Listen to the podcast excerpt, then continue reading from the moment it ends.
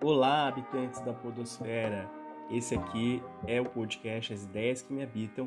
Eu sou o Diogo Salviano e você está em mais uma edição do As Histórias que Habitam.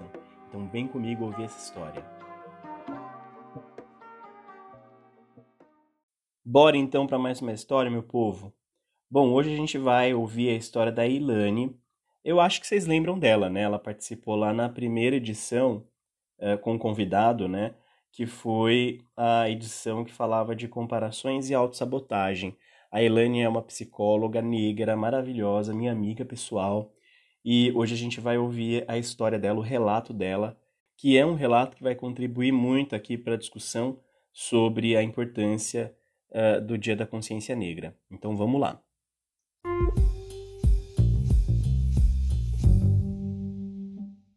Oi, Di, tudo bem? Eu vou contar um, uma das primeiras histórias, assim, que eu comecei a ter mais consciência sobre o que acontecia comigo era racismo e não uma mania de perseguição.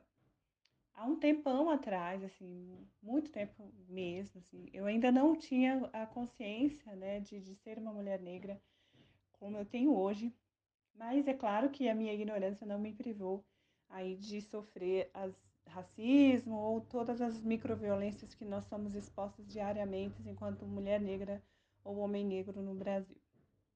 E aí eu me lembro de, eu venho de uma família interracial, né? Então assim, eu tenho eh, no meio da minha família homens brancos e negros, mulheres brancas e negras, e a minha irmã é branca.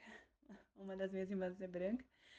E um dia eu estava conversando com ela, eu falei, falei, olha, eu me sinto muito mal e tal, quando eu vou numa loja, assim, me sinto perseguida, eu acho estranho a forma como as pessoas lidam comigo, me sinto muito mal.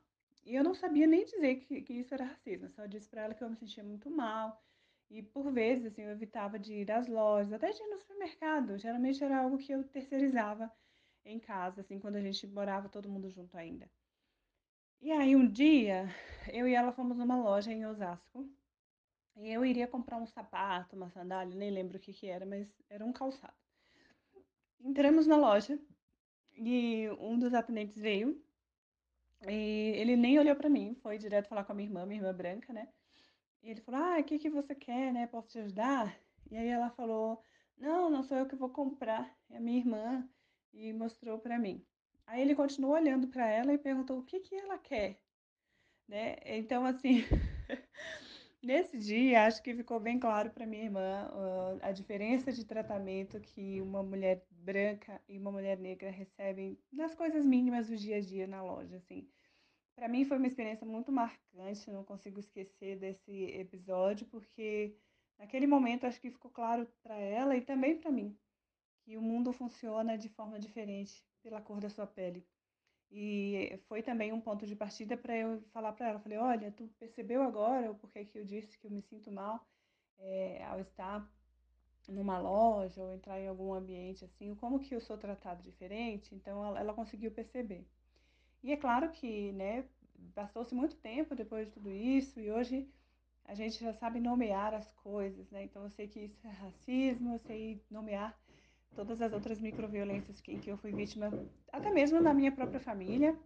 E nesses episódios que qualquer pessoa negra sabe o quanto que é um desafio, às vezes, a gente entrar numa loja, uma coisa simples do dia a dia, não deveríamos sofrer por isso, mas a gente entra já é, criando formas e recursos para minimizar qualquer tipo de violência ou de tratamento diferenciado que a gente é submetido, infelizmente, diariamente.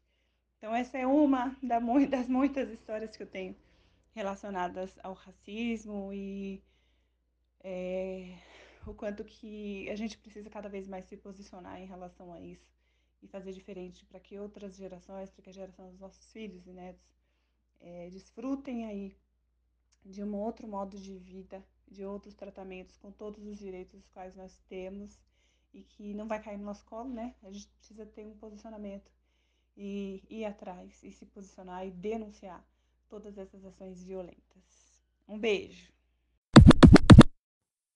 Bom, gente, vocês acabaram de ouvir a história da Ilane. Aliás, um beijo, Ilane. Obrigado por ter enviado sua história. E vamos começar aqui a discussão sobre esse caso.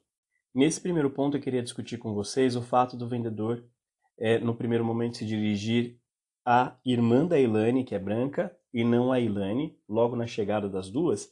E depois, no segundo momento, quando essa irmã da Ilane diz: Olha, não sou eu quem vou fazer a compra, é ela, se referindo a Ilane, o vendedor, ao invés de se dirigir para a Ilane e perguntar: Viu, o que, que você veio procurar? Qual sapato você quer? Qual estilo é, que você está procurando? Não, ele pergunta para a irmã e fala: Então o que, que ela quer?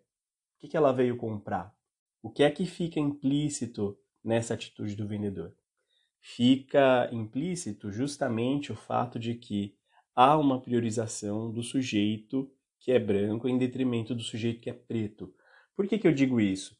Porque a irmã branca da Elane, que nem ia comprar, ela teve direito até a voz, né? Pois veja, o vendedor se dirige até ela, pergunta se ela vai comprar alguma coisa, ela diz que não, que quem ia comprar era a irmã, que é negra, e ao invés dele se dirigir à irmã que é negra e perguntar: Pois bem, o que é que você veio comprar aqui? Qual é a sua escolha? O que é que você está procurando? E atender a irmã de fato, ele pergunta para a irmã branca e fala: Mas o que é que ela quer? Como se a Ilane não tivesse voz, ou como se a Ilane não soubesse expressar o próprio desejo, não pudesse colocar para fora ali a vontade dela, o desejo dela, enfim. Como se não tivesse espaço para a voz dela dentro daquela loja, né? Então acho que fica aí nessa dinâmica do vendedor com as duas implícita, né, essa essa ideia de que as pessoas negras não têm muito espaço em alguns espaços é, socialmente construídos, né, como uma loja, por exemplo. Me parece que essa ideia vem dessa construção sobre qual é o lugar do sujeito negro, qual lugar que o sujeito negro pode ocupar ou habitar socialmente, né? É, que é justamente esse lugar marginalizado, que não, não dá acesso a, a espaços como, por exemplo, uma loja de um shopping. E aí a gente pode pensar também a questão do poder aquisitivo, né? A gente ainda tem uma imagem social das pessoas negras é, de pouco poder aquisitivo, de pouco poder econômico, então, provavelmente esse vendedor olhou para a Ilane e pensou: ela não pode comprar, ela não tem esse poder aquisitivo para comprar aqui, porque talvez ela não tenha um, um trabalho que dê para ela condições de fazer essa compra, porque talvez ela não tenha condições financeiras de comprar aqui, talvez ela dependa dessa moça, e essa é uma imagem social que acaba privilegiando o sujeito branco, né? Pois é inferido que esse sujeito que é branco, ele tem as condições necessárias tanto para ocupar aquele espaço da loja, como também para fazer uma compra, né? uma compra naquela loja, numa loja de shopping, enfim. Enquanto que para o sujeito que é negro é inferido que essas condições ele não tem. Né? E aí a gente vê que é uma lógica que beneficia esse sujeito que é branco e em detrimento da imagem do sujeito que é negro. Né? Então, esse sujeito que é branco, ele vai conseguir ocupar esses espaços, ele vai ter um atendimento personalizado, ele vai ter mais atenção do que uma pessoa que é negra, como a gente viu aqui na história que a Elane contou. Como um segundo ponto dessa discussão que eu queria fazer aqui com vocês, eu quero chamar a atenção para o fato da irmã que é branca vendo toda essa situação e depois, no segundo momento, a Ilane, ao sair da loja, chamar a atenção da irmã e dizer: Olha, agora você entende por que, que eu não me sinto confortável em espaços como este aqui? Vejam, se no primeiro momento esse sujeito que é branco, que é beneficiado e que consegue acessar desses espaços vai ter um atendimento especializado, vai ter atenção nessa loja, é, vai ser inferido que ele vai conseguir fazer a compra ali naquele espaço e tudo mais, e que, né, por conta dessa, dessa, desse bando de privilégios que esse sujeito tem, ele vai, de fato, ter mais atenção e ele vai se sentir bem ali, né? Nessa lógica, esse sujeito ele não, não vai sofrer num espaço como esse. Ele pode até sofrer por outras questões, ele pode ser mal atendido, ele pode, sei lá, achar que o preço está caro e aí tentar baixar o valor e não quererem baixar o valor, ele sair dali irritado. Mas ele não vai sofrer com essa diferença né, de tratamento que é feita por conta da cor da pele. Então, Nesse caso específico, a gente pode dizer que a irmã da Elane, ela pôde, através dessa experiência, não exatamente sofrer o racismo, mas ela experimentou um pouco o que é que o racismo faz com um sujeito que é negro. Sobretudo porque era irmã dela, e eu imagino que nessa relação de irmãs, ver um irmão sofrendo é dolorido pra gente também, né? Então, ela sofre meio que por tabela, não diretamente, mas ela sofre porque ela vê a irmã dela sofrendo. E aí ela se vê nessa condição de sofrimento. O que é interessante de se pensar, né? Veja, o racismo ele afeta sujeitos brancos, mas afeta nessas situações específicas, né? Quando um sujeito branco ele está com uma pessoa negra do lado dele, uma pessoa negra da qual ele tem algum tipo de afeto, pode ser marido, pode ser filho, pode ser irmã, irmão, pode ser primo, uma pessoa que tenha algum tipo de afeto, e aí essa pessoa sofre esse preconceito racial ali na frente de sujeito, e esse sujeito ele sofre meio que por tabela, ele não sofre diretamente, mas ele sofre por tabela porque ele tem uma relação afetiva com a pessoa que está sofrendo racismo. Esse sofrimento que uma pessoa branca pode experimentar por tabela quando vê uma pessoa que é negra e que ela ama sofrendo racismo é o mais próximo do que uma pessoa branca pode experimentar acerca do que é esse sofrimento diário que uma pessoa negra vive com relação ao racismo. E aí a gente entra no terceiro e último ponto que eu queria discutir com vocês, que é como as pessoas brancas elas podem ou não se sensibilizar diante desse sofrimento racial. Algumas pessoas brancas, mesmo vivendo essa história por tabela, vendo ali uma pessoa negra sofrendo esse preconceito racial, elas podem simplesmente negar que aquilo é um preconceito racial, que aquilo é racismo acontecendo, e podem dizer: ah, não, isso aí é coisa da sua cabeça, é a história que você está inventando, isso não é racismo. Enquanto que as pessoas mais sensíveis, elas vão ter um olhar atento a esse racismo e vão se sensibilizar com a história. E aí, gente, eu queria colocar aqui para vocês uma situação que aconteceu na história da Elane, que não tem a ver com a história principal que a Elane contou lá no relato dela, mas tem a ver com uma outra história que ela viveu com uma amiga que também é branca. Pouco antes de eu gravar essa edição do podcast, a Ilane fez aniversário e ela recebeu de uma amiga um presente que foi muito significativo. Essa amiga viveu com ela uma história em uma loja. Ela também foi muito marcada pelo racismo que a Ilane sofreu nessa loja. E por conta dessa situação, essa amiga deu esse presente específico para a Ilane. Eu vou deixar aqui o áudio que a amiga da Ilane mandou para ela, explicando os motivos dela ter feito a escolha desse presente, por que, que ela decidiu dar esse presente para Ilane. E aí, depois desse áudio, a gente volta aqui para finalizar a nossa discussão.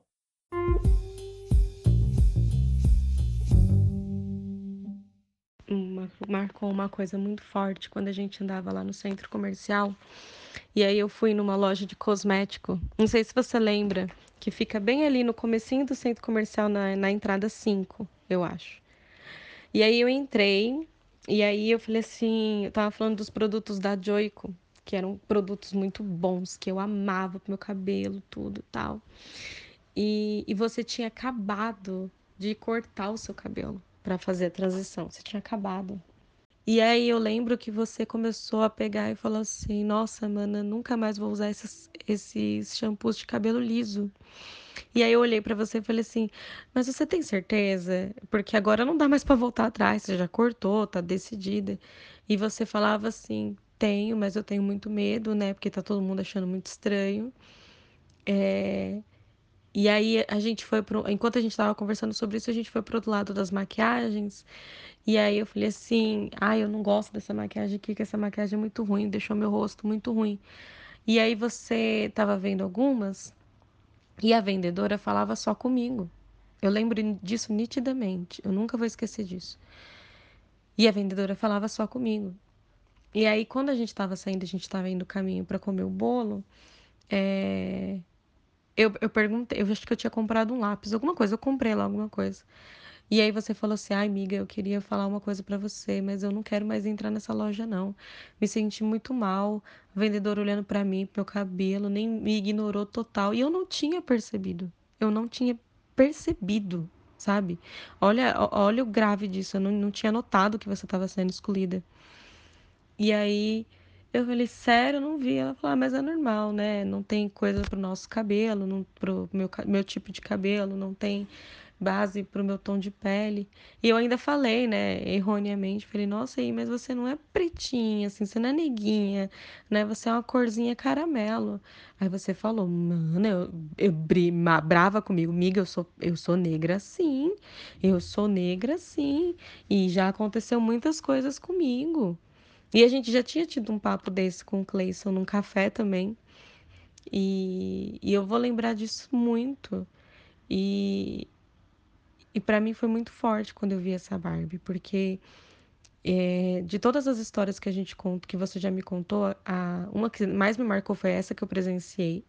Aquela outra da mulher quase arrancando sua orelha fora para fazer o, o, para vender, ou enfim, é, te humilhando naquela situação da feirinha, que ela quis colocar o lenço no seu cabelo, falando que no meu cabelo ficava lindo, porque meu cabelo era alisado, e o seu não ficou tão bom, porque você já estava com o cabelo bem mais cheinho.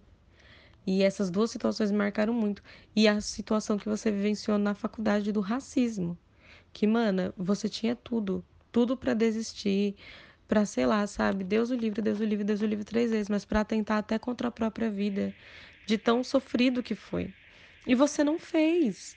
E aí você falava para mim quando, quando a gente se encontrou mesmo, que eu falei, Mana, como você tá linda.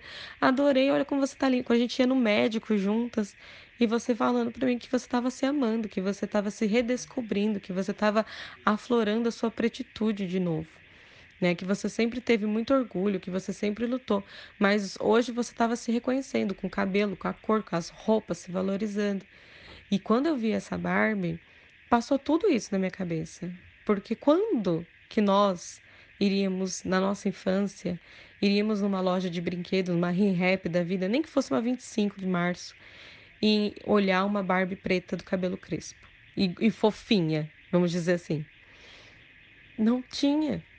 E quando eu vi, tanto que quando eu pedi a sua foto, eu fiquei procurando uma boneca que tivesse com a mesma cor de vestido. Eu achei uma. Só que eu queria uma Barbie, porque é um marco histórico isso acontecer, sabe? É dizer que não, nós não aceitamos mais racistas, não, nós não estamos mais estereotipando a mulher magra do peitão, é, alta, branca. Parou, sabe? Essa questão acabou. E isso tem uma força, um peso tão grande para você que já vivenciou isso inúmeras vezes, para sua sobrinha que provavelmente vai vivenciar isso, mas hoje ela pode se ver numa vitrine, ela pode comprar um bebê, uma bebê pretinha, ela pode comprar uma Barbie preta, ela pode comprar muitas coisas que hoje representam a cor dela. A gente está com maquiagem nacional para todo tipo de, de pele, desde a, a pele branca albina com a pele preta retinta. Então, assim, para mim significou muito. Eu queria comprar uma linha de maquiagens para você, da, da, de, da Bruna Travares, só que eu me encantei muito mais pela Barbie, pela história da Barbie, né? Por ser uma boneca que foi feita através de um posicionamento de uma mulher dentro da indústria de brinquedos, aonde era comandada por vários homens que não aceitaram, relutaram e hoje ela é um marco de brinquedo mas ainda mais porque ela se inspirou numa mulher russa, né? A Barbie fez maior sucesso por, por conta da inspiração, só que não cabe mais essa inspiração, porque o que inspira você vai fazer você trilhar mais ainda. Então hoje, se você vê na caixa, tem uma coleção da fashion e vocês estão na fashion, as pessoas pretas estão na fashion. Tanto que as pessoas até com, com é, a pelinha manchada, eu, não sei, tem uma doença para esse nome. Então, assim, Barbie cadeirante, sabe?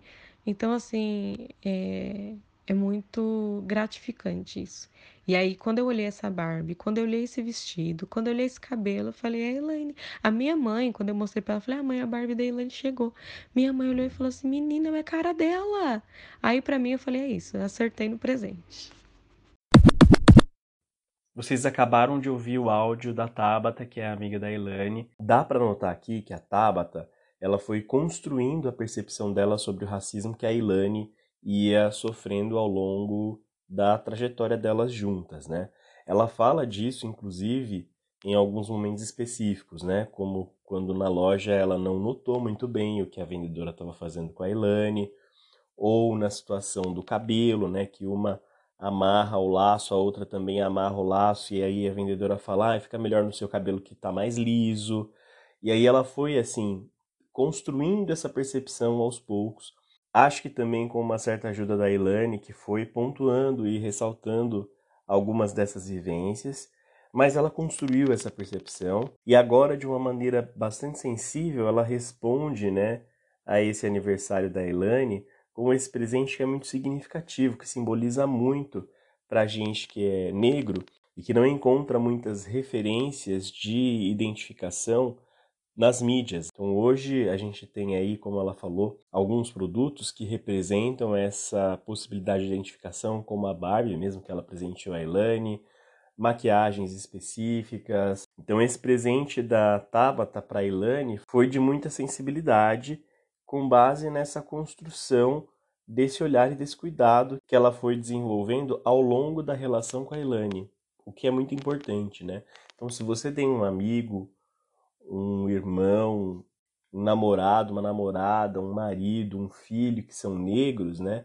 É importante estar atento às histórias de vida dessa pessoa para que você consiga, através dessas histórias, identificar esse racismo e não só identificar, mas também se sensibilizar, criar um olhar sensível para essas histórias e para esse racismo que esse outro está sujeito. O que eu tenho para dizer agora, gente, principalmente para quem é branco, é: vamos aprender com a sensibilidade da Tabata. A gente precisa dessa atenção e não só dessa atenção, mas também desse cuidado com as pessoas que são negras, que vivem esse racismo cotidianamente.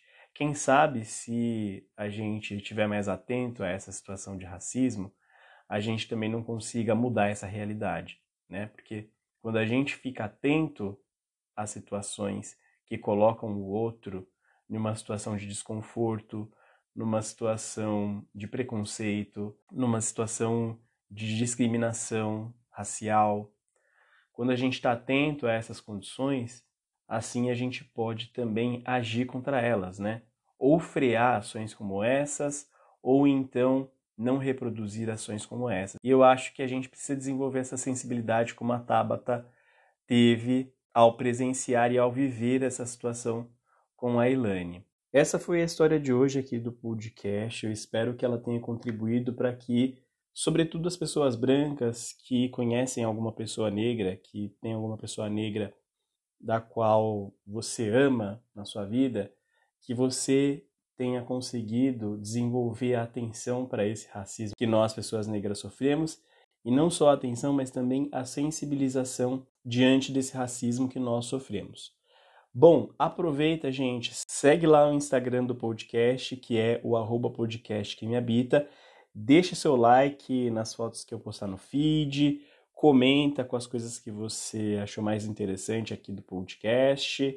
Enfim, é por lá que eu me comunico com o público. Então, segue lá o Instagram. Mais uma edição Duas Ideias que me habitam concluída. Espero que vocês tenham gostado muito dessa história, que vocês tenham aproveitado o podcast e espero também revê-los em breve nas próximas edições. Então, gente, é isso. Tô indo nessa e até mais. Beijo.